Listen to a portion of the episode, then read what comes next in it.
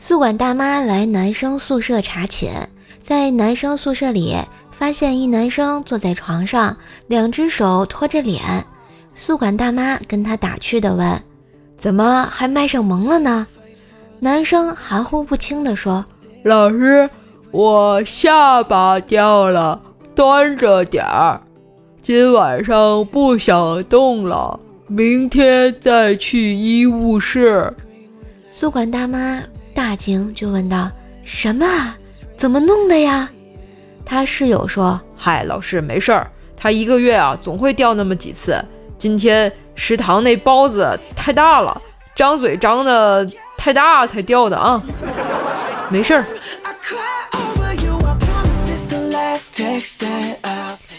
这包子得多大呀？他得张多大嘴呀？话说冰棍哥啊和冰棍嫂刚结婚的时候，丈母娘那是千叮嘱万叮咛，让冰棍哥啊照顾好老婆。丈母娘说：“我们就这么一个女儿，你一定要好好待她啊，不许欺负她，叫她多回家陪陪我跟他爸啊。”结婚刚一个月，丈母娘就给冰棍哥打电话，丈母娘熟悉的吼道：“快过来，把你那懒媳妇给我带回去啊！”在我家啥也不干，都住一礼拜了。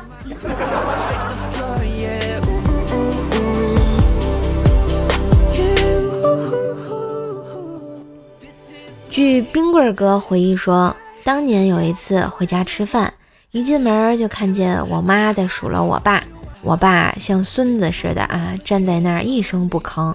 我立马劝我妈：“妈，你少说两句吧，你看我爸都成什么样了。”我爸一听来了气，指着我就说：“你说我成什么样了啊？你妈数落我，我愿意。倒是你啊，你有本事找个媳妇儿，让她天天数落你啊！”我妈听完就笑惨了，我哭了。冰棍哥打没结婚就惨，结了婚还惨，这可咋办呀？今天下午啊，我跟我姐说：“姐，我晚上有个聚会，你能把姐夫接我吗？冒充一下我男朋友。”我姐一听，立马就说：“不行，人家有借钱、借车，甚至借房子的，哪有借姐夫的呀？”我接着说：“姐，那你借五百块钱呗，我去租个男朋友。”我姐瞪大了眼说：“你说什么？你再说一遍。”我说：“借我五百块钱呀。”我姐接着说：“不是这句，上一句。”我说你把姐夫借给我参加聚会啊！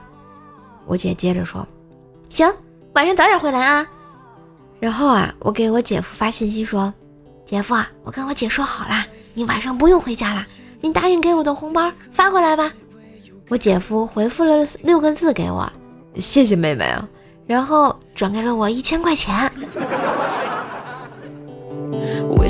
知道这个故事叫什么吗？啊？就中间商就是这么赚差价的啊，所以呢，瘦瘦最近研究出来如何把中间商的差价赚回来，你们赶紧跟我学啊！赶紧拿起手机，在微信上关注一下公众号 API 三五零，字母呢 API 加上数字三五零，兔小省帮你赚差价。只要你网购前啊，把你想要购买的商品链接发到这个公众号，然后再按照流程下单。确认收货以后呢，即可获得省钱优惠，像淘宝啊、京东啊、拼多多、饿了么都能用。拒绝中间商赚差价，哦耶！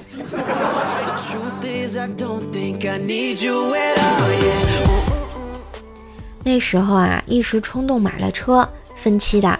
上班的时候抱怨啊，加油太贵了。厂花小芳对我说：“今晚你帮我一个忙，我给你两百块的加油费。”原来啊是要我冒充她男朋友，晚上见父母。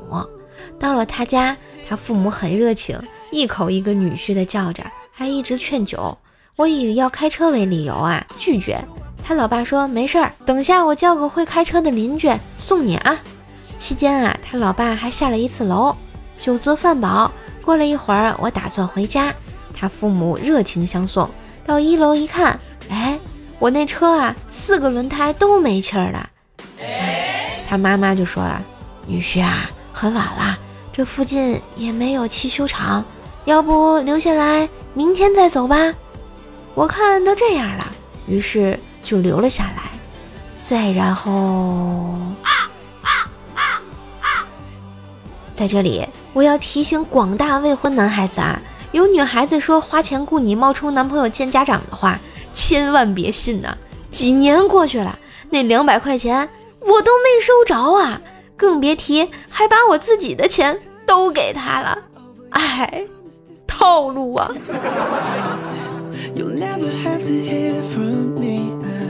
你失眠过吗？你失眠的时候要怎么办呢？